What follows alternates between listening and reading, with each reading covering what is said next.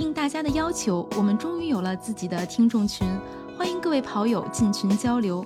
您可以添加客服微信号 run 三六五 cs，也就是 r u n 三六五 cs，拉你入群，期待你的加入，一起听，一起跑。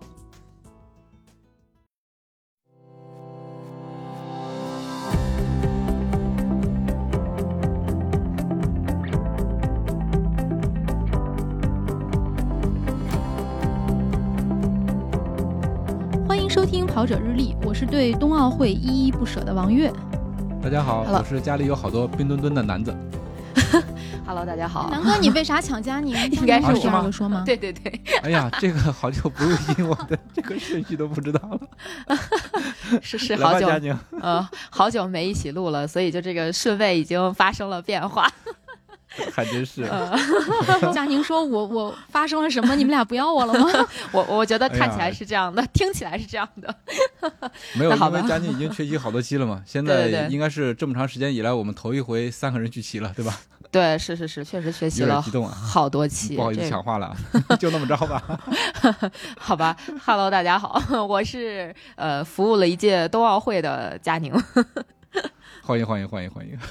成嘉宾了。那这一期的跑者日历，我们继续来聊奥运热点。嗯上一期是南哥跟佳宁录的啊其实是我不在，南哥。对对对，呃，上一期我们是不是南哥做了一个投票话题，就是这个冰墩墩到底应该怎么念？没错是。念冰墩墩儿还是冰墩墩？然后我我当时我记得我在听众群里跟大家说，我说你让我加三个儿化音，我也能加上。那让佳宁给我们揭秘一下呗，到底应该怎么念？哎，没有没有正确的这个读法吧？没有标准答案，我觉得就是叫冰墩墩随墩，便是吗？冰墩墩吧，就是冰冰墩墩比较正常，好像 不是，我当时记得是北京人叫冰墩墩儿是吗？也也没有吧在群里说的是嗯你在三个字儿后面都可以加 r，可以嗯给大家演示一下。冰墩墩儿，冰儿墩儿墩儿，好难受啊！好吧，还行吗？我说我说当时南哥我都能加出儿化音来，啊，怎么说？男儿歌？好吧，好吧，好吧，这个儿化音真的要慎慎用啊。虽说你能说出来，但是听得我有点儿冷。啊，起鸡皮疙瘩了啊！嗯但是这个冰墩墩确实很热，虽然冰墩墩本身是冰的，嗯这个不仅中国人民很喜欢冰墩墩，世界各国友人都非常喜欢冰墩墩，嗯还有现场那活的冰墩墩哈。啊，是是是，这这特好玩儿，就是呃，我不知道大家有没有去奥林匹克官方旗舰店，就是在天猫还是在淘宝上那个店去看一看，就是呃，冬奥会的吉祥物是冰墩墩嘛。呃，冬残奥会的吉祥物是雪融融，但是同样大小的，比如说一个呃二十二厘米的吉祥物的毛绒玩具，冰墩墩大概要卖到一百九十八，雪融融只要卖呃应该是呃一百块钱吧。你们知道为什么吗？你们让雪融融怎么心里怎么想？你们考虑过雪融融的心理感受吗？这我们天天被挂在 那叫什么？旁边大灯笼都挂在？挂在杆儿上，呃大树上照亮大家。嗯嗯嗯，靠近我，温暖你，嗯 让我比你便宜那么多。其实其实因为这个呃冰墩墩更贵的原因就是。材质吧，我猜。对对对，就是因为它外边那层硅胶壳比较难制作，就是因为它是一个、呃，不是像咱平常的，比如说手机壳啊什么的，它是有一个就是规整的制式的。那个冰墩墩外面那个壳应该还是比较难做的，而且好像据说你把那个小熊猫塞到这个壳里边，其实也是必须要手工的，所以就它的制作过程，包括它的工艺就会复杂一些，呃，量也不会每天就是量产不会那么大。呃，所以导致了后面的这个各种缺货呀，等等等等。就刚才月姐提到那个活的冰墩墩，其实我这是有一个挺好玩的小故事了，我可以跟大家分享一下。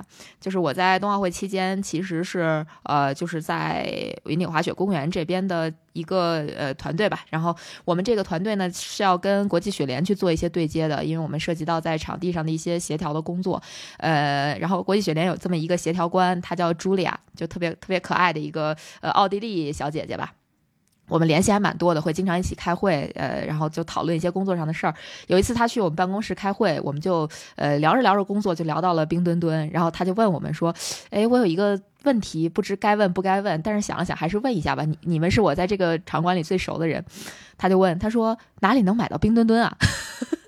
然后就是因因为我们我们在这个云顶场馆这个地方呢，它在闭环内其实是没有这个特许商品店的。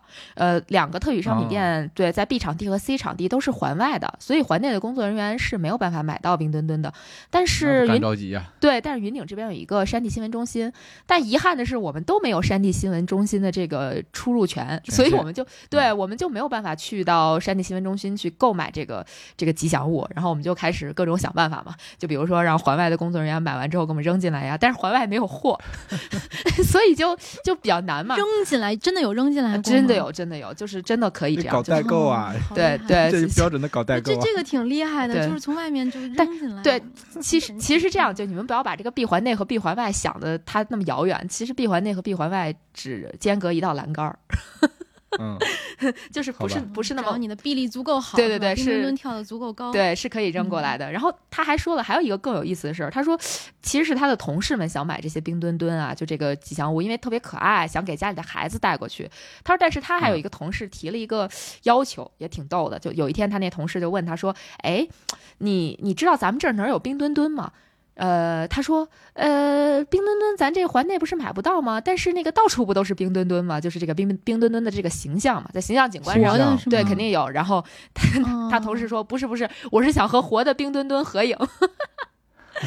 这这就很好玩儿，对，因为就是吉祥物在每个场馆，它都它都会有这个体育展示的工作人员扮作吉祥物嘛。包括其实，在奥运期间，一个特别火的话题就是冰墩墩说话了。我不知道大家记不记得这个事儿哈，就是呃，其实，在特别幻灭，对对对，而且违反了奥林匹克的规定是吧？奥组委的规定，对对对，应该是违反了这个奥组委设计这个吉祥物的这么一个呃初衷吧。就是其实所有的所有的吉祥物都都不会让他说话的。因为一说话，你就去会去定义他的性别，你就会对他有一个刻板的印象啊，他的声音怎么样？对，失去了神秘感，然后也失去了这个他他的这个平等的这种意义吧。就说这个吧，啊，其实也是挺好玩的，嗯。我还真不知道这是他为什么说话呀。着急了是吗？当时应该是某台的，可能有人是不是还是不熟悉？对对，然后某台的工作人员非要让冰墩墩和某一个这个中国的运动员就是说话，为这个中国运动员加油。对对对，其实没什么，没太大意义。不太对了。对对对，嗯，其实像这种公仔的话，呃，我今天正好听了一个节目，就是他们设计的时候，就是他们是会有很多设定的。你比如说他喜欢吃什么。呃，什么样的性格，喜欢看什么书，喜欢听什么音乐？但是有一点就是他们不会说话。对，这就是人设的问题嘛，对吧？人设设计的一个原则问题。嗯，没错没错，是所以说话了感觉有点假了。对对对，是的，是的，嗯，所以其实就这个冰墩墩真的是说实话太难买到了，包括很多人都在这个微信上询问我们，就包除了我还有我的同事们都会收到很多这个亲朋好友的问询，说，哎，你在闭环里能买到这个冰墩墩吗？就是真的这种话题特别特别特别多，就是很多人都通过这个来找到了，就是我们说，哎，能不能买冰墩墩？呃，于是就有很多，就没好意思麻烦你。对，很多同事就在朋友圈里发布说，人在闭环内，但是买不到冰墩墩。嗯，哎，其实这个跟我们想象的也不太一样。我们以为啊，在闭环里面，尤其是在比赛场馆那边，因为好多的运动员跟那个教练员嘛，对，他们可能对这个冰墩墩有更大的需求。按理说，他们应该在里边弄一些购买的渠道。实实际上跟我们想象还真不太一样。可能一开始也没有想到吧，冰墩墩会这么火，所以就在里面安排。其实不是，我觉得主要就是没想到他能这么火。对，这肯定是外国友人对中国熊猫这个形象真的可能就没有抗拒力。对，其实这个先说两点吧。第一点是冰墩墩怎么火的，其实跟那个日本那个记者，就他被大家起外号叫“一墩墩”，对，就有很大的关系。他肯定是炒火了这个冰墩墩的一个呃重要的因素吧。然后再一个，刚才说到的说我们在闭环内买不到冰墩墩，其实也不是，就是只是在闭环的我们的这个场馆内是买不到冰墩墩的，但是在运动员村，就是这个冬奥村啊，然后包括这个新闻服务记者的山地新闻中心，就是新闻中心这些地方，其实都是有就在闭环内是有可以买到冰墩墩的地方的。然后包括这个期间，就在整个冬奥期间，我记得大洋洋发过一个 vlog，呃，就是他去买冰墩墩，他应该是去北京的冰球场馆还是哪个场馆都去问了，就。它这个是冰墩墩是限量的，每天限量发售十个，就是得一早去排队才能买得到。对，而且这个冰墩墩它缺货，其实还遇到了一个比较大的事儿，那就是咱们的这个春节。春节期间，所有的工厂都都停业了嘛，然后包括他被对他根本赶制不出来，所以他就缺货了。呃，我不知道你们，就像我刚才说的啊，你们有没有关注过这个奥林匹克的官方旗舰店？我其实天天都在刷，一点都不夸张，我真的天天都在刷，因为找我要冰墩墩的人太多了，然后我 得。所以你也只能是通过官方渠道去买。对对对，其实我也是自己在网上刷出来的。对对对，我我就是自己去买的。可以说一下嗯自己家里面都有啥呀？我我有雪绒绒，关的东西我有雪绒绒，月姐给的。哦，就我。啥也没有，我之前咱们在两年前，当时拿到了首发版的冰墩墩和雪融融。我们那时候在天坛体育场，大家一起跑步，跑完步之后就把冰墩墩送给了李教练，雪绒绒那送送给了我，对，佳宁。当时还觉得雪融融比冰墩墩好看，红的，是吧？以我们女生的审美，就把好看的这个吉祥物送给了好看的人。哎然后，万万没有想到，嗯最后这个冰墩发墩火福了的冰墩墩能够嗯，得到大家的喜爱。嗯对，而且在春节过后，呃，人民网我记得还有直播，就是叫什么云监工，啊，监工这些人在那儿制作冰墩墩。我看下面还有人评论说太幻灭了，打 打破了我们对这个特别可爱的吉祥物，就是为什么要直播它嗯怎么做出来的呢？嗯，对，这也挺有意思的，因为它就是像我刚才说的，是就是呃毛绒先制作制作出来，然后外壳制作出来之后把毛绒塞进去，就觉得很搞笑。对，就谁要看这个过程，我要一个成品就好了。对对对，还有人把它那个就是壳儿就给扒了，然后塞不回去了。那那个那个就是毛绒你说完以后，我好想去把李教练那个扒了他的冰？墩墩那个嗯壳给给要回来。揪下来，然后 试试看看能不能再塞进去。对对对，他那冰墩墩就是为了证明是首发版的，外壳都发黄了。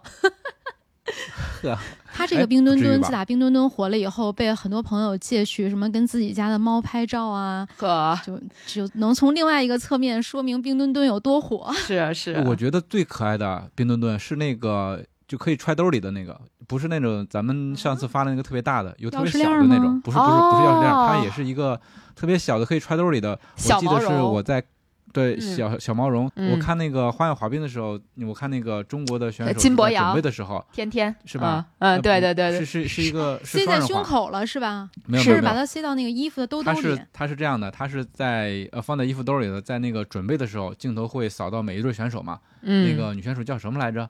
哦，隋文静的是吗？双人的不是不是不是是另外一对哦，儿是另外一对儿，那个女哦哦女选手，我知道，对对对，嗯就就很可爱。她穿着那个羽绒服，当时因为还没有嗯进场嘛，她就嗯对着镜头把从兜里 掏出了一个雪冰墩墩儿，我觉得太可爱了，因为它是可以放在手里的。嗯嗯啊没错所以没错就就觉得特别萌，它那个尺寸特别好，而且是前几天我去那个故宫，不是下雪了嘛，趁着下雪去拍，然后还有好多人就是把那个冰墩墩给拿出来放在雪上，然后以它以这个故宫为背景在那拍照，也是挺有意思的。嗯，没错没错听，南哥读的都是冰墩墩儿。冰墩墩儿。哎，佳宁，原来你有一个冰墩墩，你说要送给我们听众朋友，后来你把它搞没了是吗？呃，送给了外国友人，但是我应该是呃又有买冰墩墩的徽章，我我觉得我可以回头把我在这个奥运会上换的徽章送给咱们的听众一些。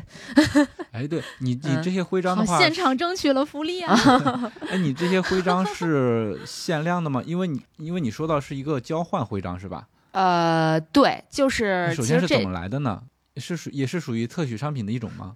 对，呃，徽章首先它一定是奥运会的特许商品的一种。然后关于嗯交换徽章的这个奥林匹克文化呢，其实它由来已久，它就起源于一一八九六年的雅典奥运会。就这个交换徽章的活动已经持续了大概一百多年，它已经有一百多年的历史了。那这个、哦对这个徽章，就是每届奥运会自己都会发售，而且这个徽章，如果我没有记错的话，它的这些款项，就在大家购买徽章的这些款项是用来支持奥运会筹办的。呃，北京奥运会应该一共就这次北京冬奥会应该一共发布了大约有七百多枚徽章。我其实我可以跟大家就是交个底儿，我可能一共买了大概得有接近两千块钱的徽章，但是我大部分应该都已经呃送了人。其实我没有交换几个徽章，因为我没有时间。就确切说，确实是没有时间去交换徽章。呃，首先工作时长比较长，然后再一个，其实我的那个工作的时段是最容易交换到徽章的，但是那会儿我在忙，所以我就啊没法对换这个徽章啊。多么认真的佳宁，哎嗨，这这个徽章那会儿确实是挺忙的。对，很忙。这个徽章它其实就是整个奥林匹克文化的一一种，它一般就是有这个官方的徽章，就我刚才说的，就是北京奥运会已经发布的，大概有七百多枚。它这七百多枚徽章里边，应该也有很多枚是那种呃限量款就比如说它限量发售两两千零二十款二十枚，呃两千零二十二枚，限量发售五千枚。就这个限量款的徽章，你在背后是能看到一个数字的。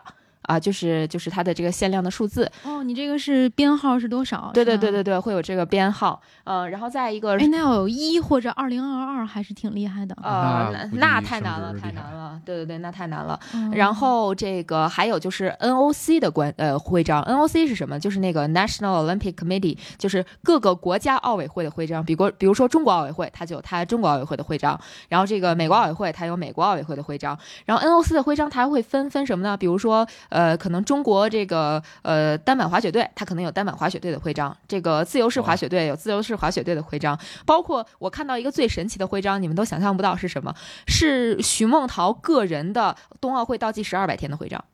这其实还挺珍贵的，而且挺少的。是专门给他个人呃，应该是发行我觉得应该是他的赞助商或者是他的这个经纪团队制作的这么一个徽章，应该数量还比较有限。对，然后也是要经过特许的吧？呃，不不用经过特许，因为它可能上面就压根儿没有，比如说奥奥奥林匹克的这些呃元素吧，就说啊纯啊个人行为。对对对对，有可能啊，具体这个我不是很清楚，我只是见过而已。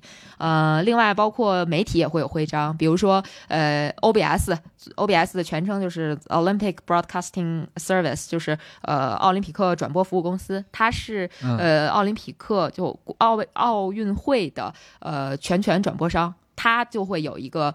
它每届奥运会也也会有自己的徽章，然后它就属它属于媒体嘛，包括什么中央电视台呀，就是有这些获得授权的这些媒体，它都会有就是相关的徽章，然后赞助商也会有徽章，比如说呃奥运会的 top 赞助商可口可乐，然后这个呃呃还有什么，比如说松下。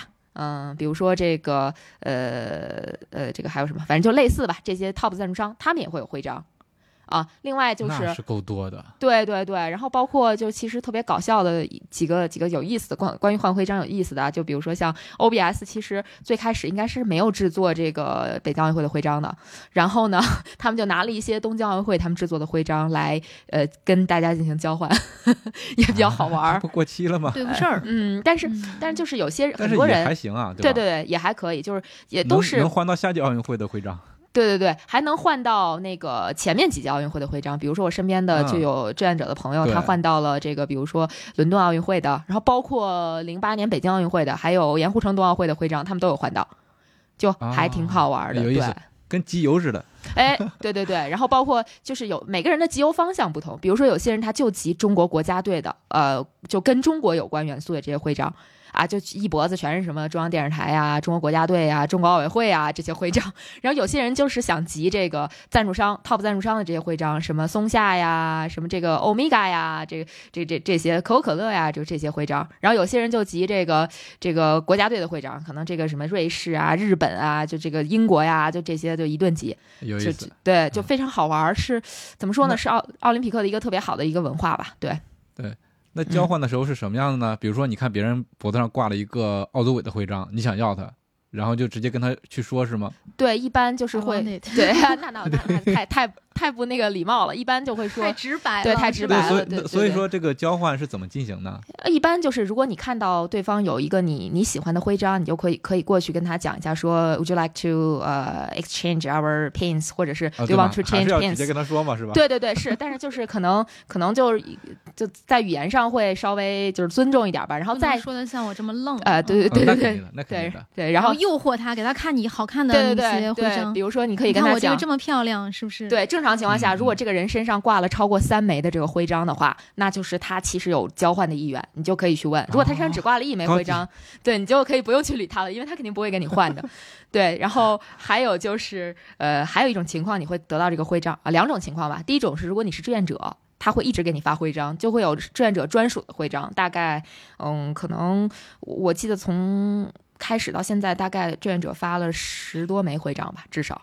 而且志志愿者的这个徽章是呃限量的，而且是买不到的，所以场馆很多其他人是挺愿意要志愿者的徽章，很愿意拿别的徽章跟志愿者去换的，因为这个是不发售的，是买都买不到的啊。然后这是对对对对，然后这是第一个，然后再一个就是这个徽章还有什么好玩的呢？就比如说大家都想得到的徽章是巴赫的徽章。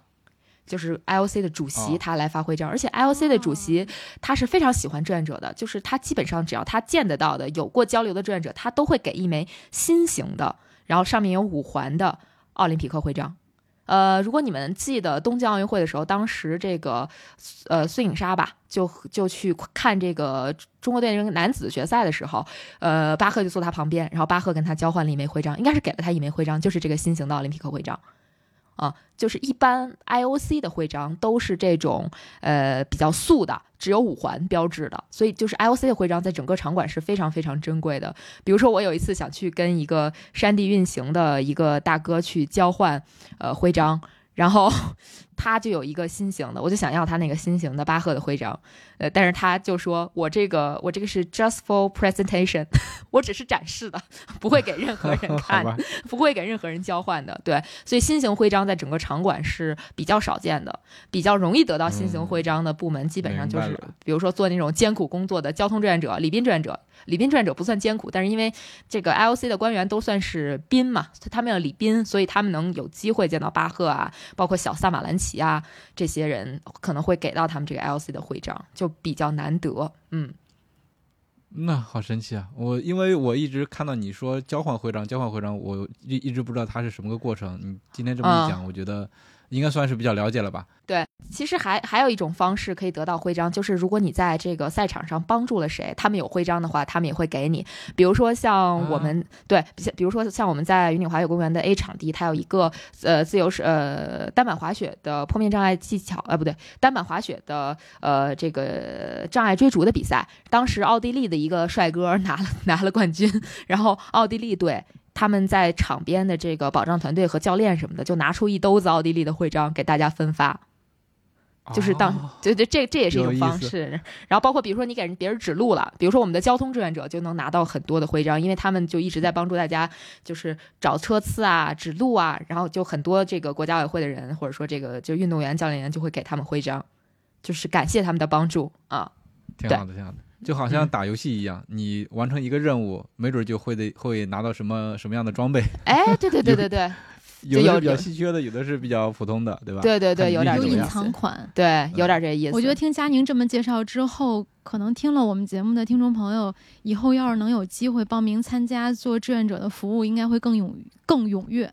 嗯，对，嗯，这算这算是在奥运参与参与进去以后的一个福利吧，真的挺有意思的。这个徽章的嗯文化，嗯，对就相当于没错其实也给大家提供了一个交流的机会嘛，对吧？你通嗯过以这个徽章为媒介，你们就建立了交流，对，交到了一包括些好朋友。是的，就是我们团队的孩子们，就是在换徽章这个这个事情上，就是已经属于近乎疯狂，就是 见着谁都我觉得想换徽这应该是一个。很容易让人疯狂的事情。对呀、对对但是前提是你需要有很多原始徽章，呃要不然就像佳宁一样，就先买很多，，对我的徽章能够，买到的。对，不瞒你们嗯说，我买的这个接近两千块钱的徽章，大概其实没有多少。这两千块钱的徽章可能也就才四十枚吧，我可能送出去至少有二十枚。就是经常是有一个，比如说某一个外籍友人看到了这个徽章，说：“哎，我我喜欢你这个徽章，我就直接送给他了。”就这样的话，那你对亏了吗？也倒倒也不至于 亏，就是就是也也也算是咱们展示咱们这个友好的这个一种方式吧。南哥格局啊高一点，好的，好的，好的，我就觉得你应该给别人换一下，南哥是希望佳宁能够收集到很多很多的徽章来，然后嗯回馈我们的听众朋友。就是哎，所以佳宁，你交嗯换到的最、你觉得特别好的或者比较珍贵的徽章是哪一枚？呃，我觉得我比较喜欢的大概有这么几个吧。第一个是 IOC 的徽章，我没有新型徽章，但是嗯我我的一个关系还蛮好的一个同事吧，他在帮另外一个同事当翻译的时候，然后呃，他翻译的这群人其实是 IOC 的人，包括那个巴黎奥运会的主呃组委会的人，呃，这些人，他帮他们做了一个翻译，然后对方就给了他巴黎奥运会的徽章。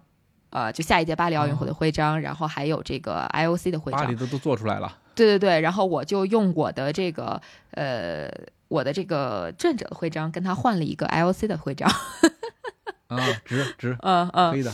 这是这是一个比较珍贵的，然后再一个是 FIS 的徽章，就是呃国际滑雪联合会会的，嗯对对对对对，就是 International Ski Federation，我我呃跟他们拿了一个徽章，这个徽章是就是刚才我在第一个呃就是提故事里面提到的这个 Julia 她送给我的，嗯，就非常非常小，这个徽章特别小，就是一个大概呃指甲盖儿那么大的一个方形的小银扣，然后上面是 FIS 的 logo。呃，非常小，但是非常非常精致，就是我觉得做领扣应该是非常好看的那种，嗯，就觉得特别好。我同事也特别特别喜欢，所以我在最后一天的时候又帮他去换了一个，因为我的是其实是 FIS 的人给给到我的嘛，就是送给我的，嗯，我就用我的呃另外一个徽章去帮我同事去换了一个啊。也嗯也也还蛮好看的。然后的话，呃，还有就是我交换到了一个瑞士的徽章，我觉得还不错，还挺好看的。然后瑞士的这个徽章，它是呃上面是一个呃中国的国旗，然后中间是五环，下面是瑞士的国旗。我觉得这是就是做的算是比较有。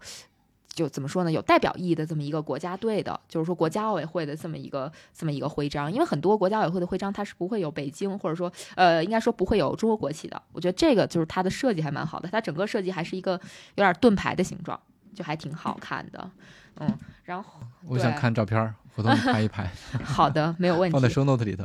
对，然后还有一个特别有意思的，就是呃，奥运会还没有开始前，就有一批记者已经进驻了这个整个这个这个场馆了。然后有一个是 TBS，就是是日本的一个电视台吧，然后他们就有一个徽章，上面是一个猪，然后底下是底下是那个 TBS 的台标，还有北京奥运会的 logo，就是也还是为什挺可，么会有猪？就是你知道是这个你有吗？呃，我有，就是这是我换到的，就是日本的这些电视台，包括媒体，他们的这个徽章都非常好看，有路飞，就是都是大家耳熟能详的啊、哦然后有机器猫，呃，动漫人物，对对对，各种动漫人物都会出现在他们的这个徽章上，就是在场馆里是特别特别抢手的，还有皮卡丘啊，那肯定的。啊，对对对，就这些，呃，但是我就很遗憾，我只换到了一个猪，哎，那你准备把哪个送给我们的听众朋友呢？选一枚呗，选一枚呃徽章，可以不是刚才你提过的，然后这个送给哪个听众也由你来选择，嗯送给一个在我们。本期节目中，不管你是在哪个平台留言的，到时候让佳宁去选，好不好？好，我送还是选点赞数都可以、啊。就是我，我嗯可以送大家一个中国加油的徽章，或者是一个中国国旗和那个冬奥会会徽的这个徽章，应该现在都买不到了。哇，嗯，好厉害，好厉害，厉害厉害厉害！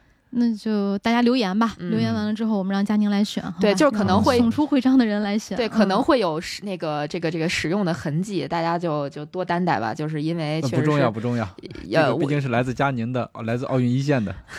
对回去还得消消毒。嗯，呃，就是开玩笑啊，挺有意思的。嗯，对，确实挺有意思的。你看，我们第二期聊冬奥会，其实根本就没有聊到冬奥会，就就一个是聊聊冰墩墩，一个是在聊徽章。对，是是是不要，着急啊，因为刚才我们聊到了冰墩墩热，聊到了这个换徽章热。虽然是冬奥会，你看有很多的热，其实冰墩墩热应该是算是特许商品热其中的一环，是吧？嗯除了冰墩墩，还有比较火的商品吗？佳宁？呃，除了冰墩墩之外，就其实那个钥匙扣也特别特别受欢迎。就是刚才嗯南哥说的那个，呃，花滑的时候，其实除了那个咱们国家那一对儿双人滑选手他们展示了之外，金博洋在那个团体比赛里边也一直在展示他的就富有，就是这个冰墩墩的钥匙扣。对哎，我家也有一个，我家也有一个冰墩墩的钥匙扣，它的主题就是花滑的，而且它设计的很特别，就是它那个徽章上面啊，它是有一个滑道的，有一个花滑的那个人的形象，它是可以左右滑的，而且是限量版。你知道你知道这个钥匙扣我们是在哪买到的吗？在哪儿？是我们从吉林回北京的火车上，我们上了车把行李放好，就发现嗯前面应该是类似餐车的那种，对对对对，它上面竟然有饮料、矿泉水儿。啊 不不不不，它竟然会放一些奥运的特许商品。啊！然后我媳妇儿就特别明智的去看了一下，那个小火车，对吧？对对对就类似那种高铁模型。嗯嗯啊嗯，对对对，竟然竟然发现了那个冬奥的特许商品，就是这款钥匙扣，当时想也没想直接拿下，然对后后面有好多人过来看，就很快就卖完了。对对对而且那个还是限量版，限量五千个。哇塞，就好多，就好多这个特许商品都是限量的，什么纪念币啊等等什么的都都限量，所以其实还挺挺不好集齐的。我我每天都在刷这个特许商品的店，然后就发现啥都没有。是是，就就不要就不奢求去集齐了，就是能买到啥就买到啥吧。对对对，其实刚才提徽章还有一个好玩的，你们知道吗？就是徽章它其实有些限量徽章是可以拼成一个图案的，比如说这次、对，然后北京玩了吧？对，北京冬奥会就是它有一个倒计时系列的徽章，就挺贵的，一个徽章大概八十到一百块钱之间吧。然后它一套是八个，这八个就是集齐了之后拼成的是一个鸟巢。我现在有六个我个，的天，然后还差俩。对还差就是你有希望能凑齐，是这样吗我我没有希望能凑齐了，因为现在那个八百的，就是倒计时八百天的，还算是可能溢价不算太高，大概就是原价可能九十多，现价如果你淘的话八百多块呃一百多块钱吧。但是那个倒计时一千天的，现在已经炒到大概一千多块钱太贵，了，一千多块钱了。嗯嗯，就是价格太高了，就是我我觉得已经 对我来说，它失去了那个纪念的意义。没准以后有机会跟别人交换到呢，是不是？这都说不准。嗯，对对对对，可能现在比较火，往后的话，可能这个价格就趋于理性了，没那么高了。是的，是的，嗯，但是非常好我觉得。会越来越高呢。啊、看吧，看吧，看，对对这也对说不好啊，对吧？对，很难说呀。那除了有这些热，是不是还有追星热呀？那作为志愿者来讲，在这个近距离闭环里接触这些面，对追星应该更方便吧？呃，其实并没有，因为场馆它会有它的需求，比如说你在工作时间，你是不能去和这些运动员啊，或者说这些明星去合影啊，或者是或者是签名之类的，其实你会打扰到这些运动员，对吧？嗯、我而且我个人其实对于这些呃运动员，我是没有特别的感觉的。就是没有没有那种就是说一定要合影，一定要签名 这种这种这种诉求的，但是孩子们是有的嘛，就是呃，而且孩子们都爱，对对对，真是孩子们，就是都是都是零零后，最小的可能零三年、嗯。零四年的都有，就是他们学生，对都是学生，他们可能呃很多时候就就咱咱就说人生的人生观价值观还没有实现，就还是比较愿意跟风的，就是嗯没有自己的想法，就大家都说这个这个人厉害，这个人牛，都就就会去找这个人签名啊、合影啊这种，就是或者说非常渴望去跟这些名人呃有一些接触啊，对对佳音这么，一说，我幸亏没有找你提那个要求，因为我当时想的是你让请你帮我找肖恩怀特签个名的，然后后来想想算了，不给你添麻烦了，主要是我真的没有空，嗯。是吧？我想的也是，嗯，对，肖恩怀特真的是特别，就是怎么说？提到肖恩怀特，我我看他那场比赛到最后，就是他第三滑下来之后，我都非常想哭摔了，啊、我都非常非常想哭。太不容易了。对他，他一顿就是在摄像机镜头面前鞠躬。他第二滑下来之后，当时我就站在这个运动员通道那儿，然后就跟他呃击了个掌。瞧瞧瞧瞧，哎呀，羡慕死谁呀？这真是真是当时根本就没洗手，我我我觉得其实我那天还挺不幸的，为什么呢？就是佳宁三天不舍得洗手，嗨，我我戴我戴着手套呢那天，戴手而且套呢？对，对，其实手套挂起来了，不舍得洗。其实也不是击掌，就是是那种对拳，你们知道吗？就是那种拳对拳那种，他还很有劲儿。呃，但是特别惨的一点是我那天开门的时候不小心把那个就是中指的这个指关节那儿削掉了一块肉，所以就是我还有这事儿呢我我跟他对我跟他对拳的时候，我那个我那个手指关节刚好打到那块对肉上，对就特别疼。立刻摘掉手套，然后跟他说：“你瞧瞧，哎你哎看看碰瓷儿，现场碰瓷儿怎么回事？你瞧瞧。值了值了，但是他真的还还挺 nice 的，就是呃，我我我看到的这些个明星，我我个人觉得就是都是非常非常 nice 的，就真的是特别好。嗯，然后呃，像其实徐梦桃、齐广普、贾宗洋这些都不用说，因为他们就在我们这个场地去比赛。嗯、三场空中技巧的比赛，我们全程我全程都是站在外面看的，啊，就而且那几天真的冻死，天气特别特别冷，就我真的是看着他们夺冠，看着他们输，丢了金牌，就是就是当时上一期也跟那个南哥讲了，当时徐梦桃她在空中技巧混合团体的比赛里面，最后就跟我们所有的志愿者去讲，他说，嗯，你们放心，我一定让中国国旗在赛场上升起来，就是。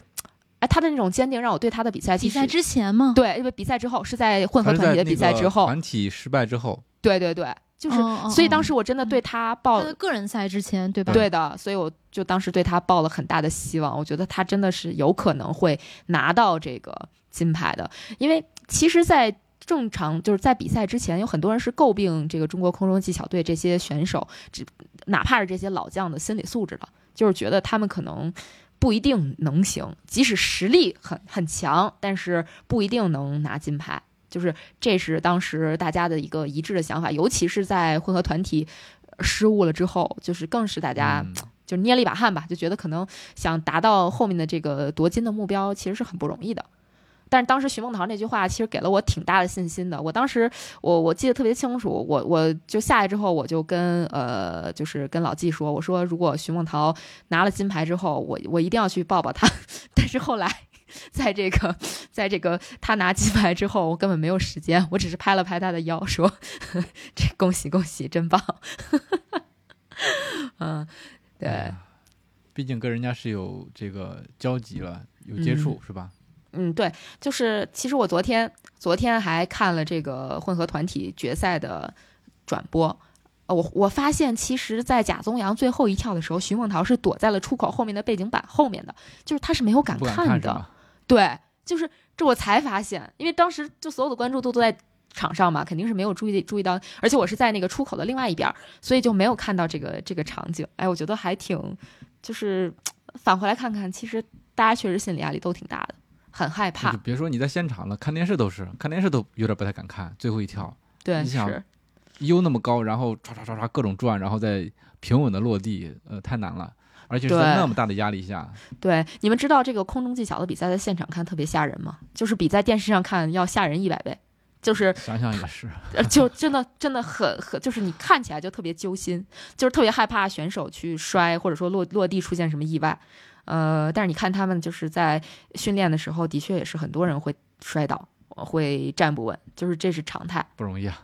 对真是不容易。就是你会看这些比赛，你就会觉得这些运动员真的是 太难了。就其实像比如说现在大大家比较追捧的这几个冠军，都是在我们的这个场地上去拿牌的。像苏玉明，他是破面障碍技巧的这个亚军嘛，小栓子，对对嗯对，，当时就是都违反了物理的这个叫什么物理定律。对对对，他嗯牛顿都要被气醒了。对对对，他特别可爱，就是他是我们这个场地上产生的第一枚就是中国选手夺得的这个奖牌的这么一个人吧。然后呢，当时就是其实我们都挺激动的啊，他拿了一个银牌，而且包括其实大家最开始还以为他能拿金牌嘛，就挺厉害的。嗯，就给他颁奖之前，我们的人在去做这个 brief 的时候，哎，我还跟他想跟他特别想跟他说一声恭喜，结果出就是一出口差点说成 congratulations，就是 说英语说太多了，然后就嘴秃噜了啊、但是他他真的就是人家说我听得懂，你讲中文吧。对不不不，人家都听得懂，人日语还听得懂呢，是吧？然后人家当时就给，就是他特别谦逊的一孩子，就感觉就是就是他对所有人都很尊重，然后就他就属于那种，就是你跟他说完恭喜之后，他就给你比了一个就是这种谢谢的那种手势。就是如果看比赛的话，大概就知道那种双手合十。他跟他教练好像都挺爱做这个对对手势的。对，他特别喜欢做这个。他在跳完完成一个动作之后，完成一轮的比赛之后，他都会对着摄像机做这个动作。我注意到了。对，是的。然后包括其实像谷爱凌，她在就是嗯嗯跟我们去有一些交流的时候，也是那种比较嗯活泼的那种小姑娘的形象。啊，就是跟她感觉跟她在这个社整个社交媒体上，呃，表现出来的那种，其实是还蛮一样的。就比如说她在颁奖之前，一直就在发可能各种呃社交网络的消息，然后呃拿我的同事的这个雪镜当成这个镜子去整理自己的这个发型，然后对对对，就是还还挺可爱的吧，嗯，嗯，哎呀，佳宁看到了这个我们平常看不到的这些冠军选手的样子。因为我们在群里头也说，佳宁其实是福将啊。你瞧他参与的比赛，我们中国选手的成绩都不错呀，嗯，你们还讨论这个了，我都没有看到。是吧？嗯，其实最最开始，您说南哥这句话说的不错，但是我不知道该怎么接。呃 但是但是真的还有一个特别逗的事儿，对，还有一个特别逗的事儿，就是中国队拿的第一排，呃，第一枚金牌是就是在在我们这个场馆拿的第一枚金牌是徐梦桃的那个嘛。然后当时，呃，这个混合团体的时候，呃，当时已经当时已经该应该是已经颁了两个奖了，就是一个是混合团体，然后一个是苏玉明那个呃破面障碍技巧，所以都是银牌嘛。呃，刚好颁徐梦桃的时候，我们一个同事他在前一天脚伤了，他就没上来，结果徐梦桃就就夺冠了。于是我们就回去调调侃他说：“不说以后你都不要上来了，有中国队比赛的时候，感觉你不上来就能拿金牌。”哎呀，这枪那个脚不要好，真的是特别有意思。就是就是，就床上躺着吧。对，就说你不要上来了，就给你官方放假，不要上来了。有的时候，嗯，对，就会有这种类似于迷学、奇迹怪怪的想法，是吧？对，是是是，没有办法用理性去解释的时候，大家就会有这种想法。对，那嗯，你们在现场观赛还有什么就让人觉得特别有趣，或者说特别好玩、特别刺激的瞬间吗？啊，哎，其实就是不不算刺激吧，咱说一个悲伤一点的吧，就是呃，我不知道你们看没看过《障碍追逐》这个项目，我记得南哥说他是看过的，是吧？就是还还对，觉得这个项目还挺有意思的。这个项目就是说，如果你在电视转播上看，呃，挺刺激的一个项目，但是看起来好像速度不是特别快的样子，而且好像也不是特别难，但实际上这个项目其实它难度真的是难吧？特别特别大，特别特别难。上期节目里面也说了，特别难。对，然后呃，这这个故事其实是雪莲的人跟我讲的，就是因为我们一般预赛不会在现场，主要是决赛会盯嘛，嗯，然后他说当时预赛的时候，中我们中国的一个选手滑完了之后，就在场地的这个结束区久久的不离开，就一直在趴在地上哭，就是我终于滑完了这个这个项目的全程。而且就是没有失误的情况下，我滑完了。咱暂且不论成绩，就是滑完这个赛道，已经就是对于咱们国家的选手来说都是非常非常不容易了。就你想这个项目有多难，嗯，就是这个其实有点像有人跑完百公里之后在那儿哭的那种感觉。真真的绝绝对有，就完赛，就是我完赛了，我完赛了。这么长时间的准备，在这一刻就有一个释放。嗯，对，没错。然后能体会到。对，这是一个就是其实还挺让人觉得心酸的一个点吧。然后还有一个故事就挺好玩的，呃，是我们最后一场颁奖。然后我们这个颁奖流程大概就是说，颁完奖之后呢，大家要就是把口罩戴上，运动员把口罩戴上，然后从第二名和第三名的颁奖台上走到第一名的颁奖台上，大家一起合影。就是为了简化这个大家对运动员喊的这个流程，我们就会喊对着运动员喊 together picture together，然后到最后就省略成了只只说 together。然后 特别逗的是最后一场，因为呃所有的摄影记者啊，这也是一挺好玩点，就是摄影记者是这样的，就在颁奖的时候，所有的摄影记者都会。从场地边上进入到场地内，他们就全都趴在这个呃颁奖台正对面，或者坐在颁奖台正对面的那一个区域里边。然后为了给这个转播镜头闪出空间嘛，他们只能坐下或者趴下。对，那个那个场，对那个场面是非常非常壮观的。然后啊，说到这儿，就是为什么说到这个 together，是因为呃，原本是摄影经理他会举一个牌子，然后上面会写着呃 mask，呃，应该是写着 mask on，然后就就会做一个让大家聚集到一起的手势。我们会让对，我们会让大家做一个，就我们会做一个聚集，就让大家聚集在一起的手势，大概就是就是两只手往里合吧，就大家 together 这种。然后呢？我们每场比赛都会一起喊 mask on mask off，然后喊这个 together。结果等到最后一场的时候，我在那喊 together together，然后我这个外籍摄影经理就在旁边喊 forever，就 together forever，就挺挺有意思。把口号顺出来了是吧？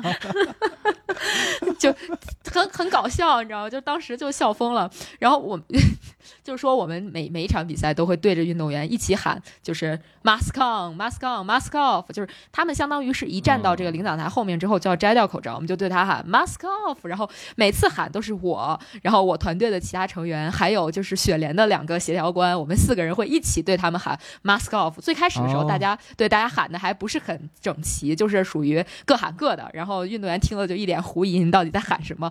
然后到最后就变成大家是一个特别这个默契的团体，就是所有人都是基本同时对同时喊 off，就是这是真是工作熟练到一定程度了。对对对，就太默契了。就是二十场比赛，就是每一场都是这样子，就真的是太就特别好玩，就真的是特别有意思。嗯，其实这个细节我注意到了，就是运动员在颁奖的时候，一会儿戴口罩，一会儿摘口罩，对吧？没错，而且他们的动作还都蛮。还都蛮统一的，所以我 就在怀疑是有人指挥的，结果就是你在指挥。对对对，是是有人在指挥的。其实本身就像我刚才说的，是摄影镜对摄影经理他会拿一个牌子，然后上面写着 mask on 跟 mask off，但是那个牌子离他们太远了。就是而且很小，就不一定看得到，所以就最后只能靠看不到，对，还不如拿声音呼喊大家，是吧？对，只能靠人为的去喊，然后让大家把这个口罩戴上。这个没给你们配个喇叭呀？那那就不行了，因为你配个喇叭肯定会影响这个电视转播的收声，就有可能会影响它这个收声。对，所以 咱佳宁这肺活量需要配喇叭吗？主主要是这个心疼佳宁的嗓子嘛，喊二十对，然后就还挺逗的，就特别有意思，所以，呃，这这也是就是比赛的过程中还蛮好玩的。还有一个就是就可以和大家和大家分享一下，就特别逗的是什么？就我们很多人在比赛结束之后，就所有所有的比赛结束之后，就跑到这个破面障碍技巧和这个优池的顶上，然后去滑滑梯。啊，滑滑梯。对我，我觉得很多人滑了吗？我我滑了，我滑了。对，很多人应该都大雪山。对，很多人应该都看到，应该是在雪如意吧，就是在大跳台比赛，呃，在那个跳台跳对跳台滑雪跳台滑雪的那个场地，他们往下出溜。其实我们这边也是，就呃很多这个记者，然后包括 NTO，他们在最后的那个比赛结束之后，所有比赛结束之后，他们就跑到最上面，然后就头朝下这样滑下来。是啊，这么好的雪道，咱们得体验体验嘛。是是是，然后就特别 逗，就没了。对，特别逗的一点，你知道是什么吗？是，就是因为大家都没有滑雪的工具，但是呢，就是像优池的那个赛道，其实它的这个整体的坡度，咱不是说那个 U 字的那个坡度啊，咱是说那个底儿，就是 U 字的底那个斜倾斜度，其实是不不是很不是很陡的。就你要是如果纯纯靠自己滑下去，是有点困难的。于是呢，我们就想了一个招儿，就把这个酒酒店给的这个垃圾袋儿。呃，就就塑料袋儿做的屁股底下，对，往下滑，然后我们就抱着一对抱着一堆这个垃圾袋儿上到了优池顶，结果有一同事直接拿了一个单板上来了，然后我们就感觉到了这个这个装装备的贫瘠，我们只能用塑料袋儿，人家有单板。但是不影响我们，就是一起滑的特别爽，就是呃好几五六个人，对大家手挽手的坐在那儿，然后往下滑，哎，那个场面还是挺壮观的，挺有意思的。就没见过那么大的优池。我之前跟另外一个在现场做呃新闻报道的一个朋友聊的时候，他说那个优池你站在底下腿都发抖，根本就不敢去想你真的站在上面去滑是什么感觉。嗯，而且我们看电视转播的时候，咱们那个。呃，女子比赛，咱们有一个中国选手还摔了嘛，对吧？对对对对对，那个摔下来还还还蛮严重的。对，最后他是自己滑下来的。你感觉摔的时候不是很严重，但是确实在地上躺了挺长时间的。对，是的。嗯，摔那一下还是蛮蛮蛮蛮疼的。没错，没错，是这么回事儿。就是这个这摔可不是就是一般的这个这个怎么说呢？这种伤吧，就是包括其实呃还有很多大家看不到的这个受伤，呃。就不讲了，就是确实是这些雪上项目的危险性还是摆在那儿的，就包括一些是的，对对对，所以其实大家就不管做什么运动吧，还是保护好自己，尽量别受伤。对，保护好自己。嗯，优池我记得张恩怀特，我好像看他一个纪录片，就练优池的时候，好像就就摔到那个就池子边了。嗯，对对对，跳那么高，然后啪摔在那儿，没有摔到坡道上，那其实一下子就很容易受伤。嗯，没错，没错，哎，所有的雪上项目其实都挺容易受伤的，我觉得，嗯，训练不当都会受伤。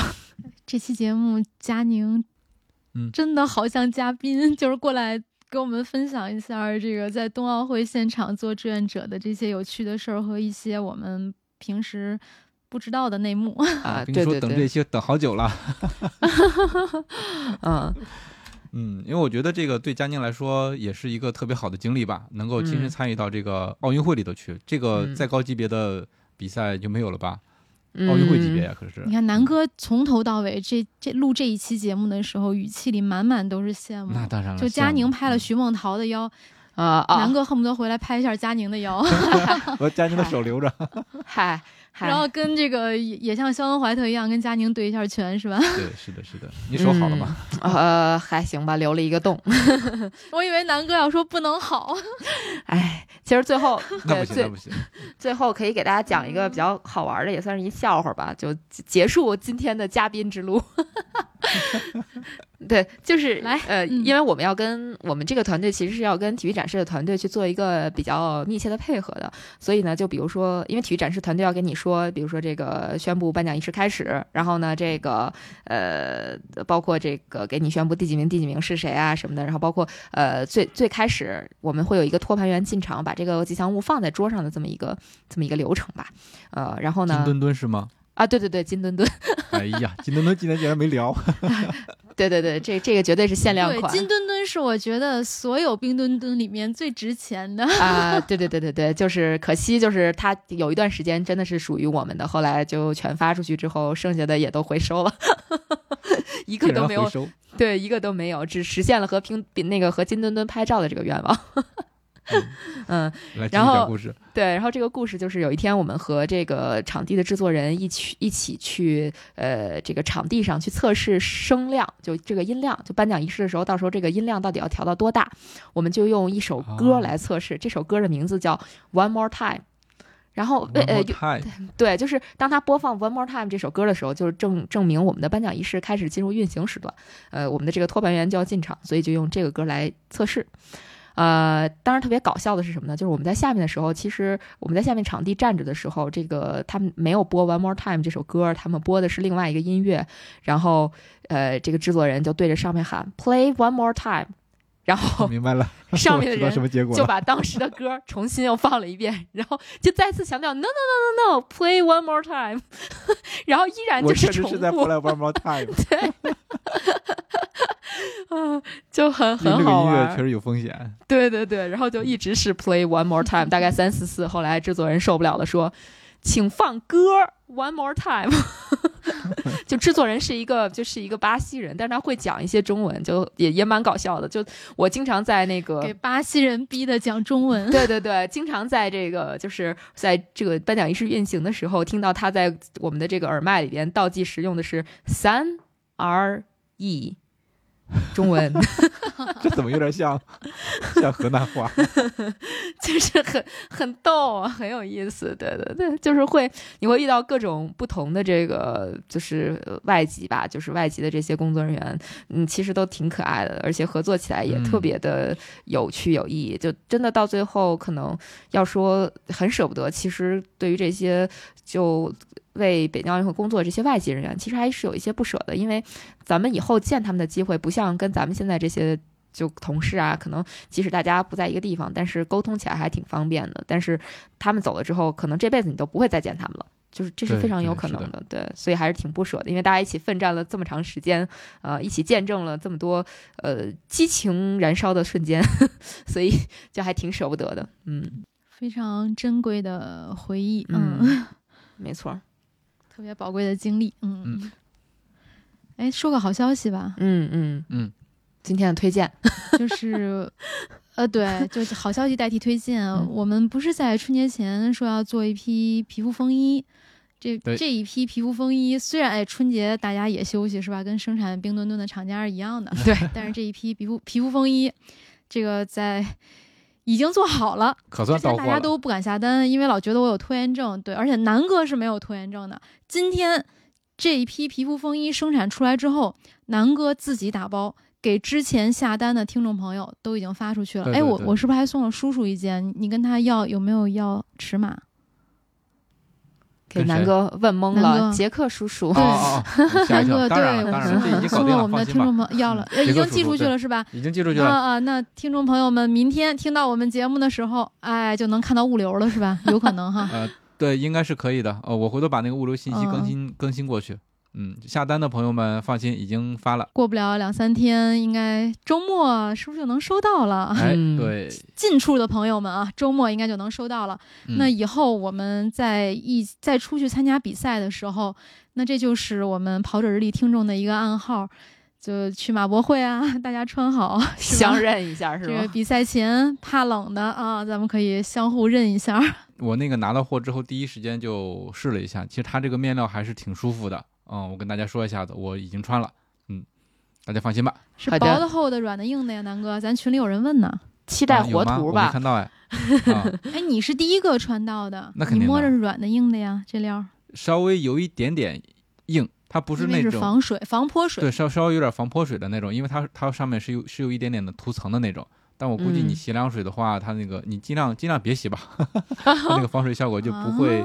啊也不贵，该洗还是洗。对对，该洗还是得洗。就是说它它不是那个特别特别柔软的，因为嗯它有防泼水的材料就不会做的特别的软嘛，对吧？嗯那我是觉得它的做工啊，然后裁剪啊，然后穿上去的效果呀，我反正还是挺满意的。对，嗯尽量别机洗吧，就说啊，尽尽量别机洗，手洗头一。对手洗头一下就对对好了。，这个工厂还是给我们就是怎么说，它其实是生产国际知名品牌的 代工厂啊就可以了。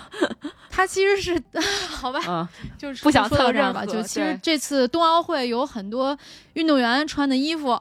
就是他们比赛穿的衣服，其实是这个工厂生产出来的，所以我们在找这家工厂的时候，也是用了很多心思的。嗯嗯，如果大家拿到我们这个皮肤风衣，可能就能够感受到我们的用心。哎，而且这次其实这款皮肤风衣是有两两个颜色的面料，但是这次我们都是选的是雾霾蓝，就是大多数人应该还是比较容易接受的。嗯嗯，对，咱们也不叫雾霾蓝吧，它叫什么浅灰蓝还是叫什么？反正是一个比较特别的颜色。雾霾蓝嗯听起来比较洋气嘛，高级，好的好的。最近比较流行嘛，嗯高级嘛。而且我给大家发的时候，也都送上了咱们泡着日历的贴纸。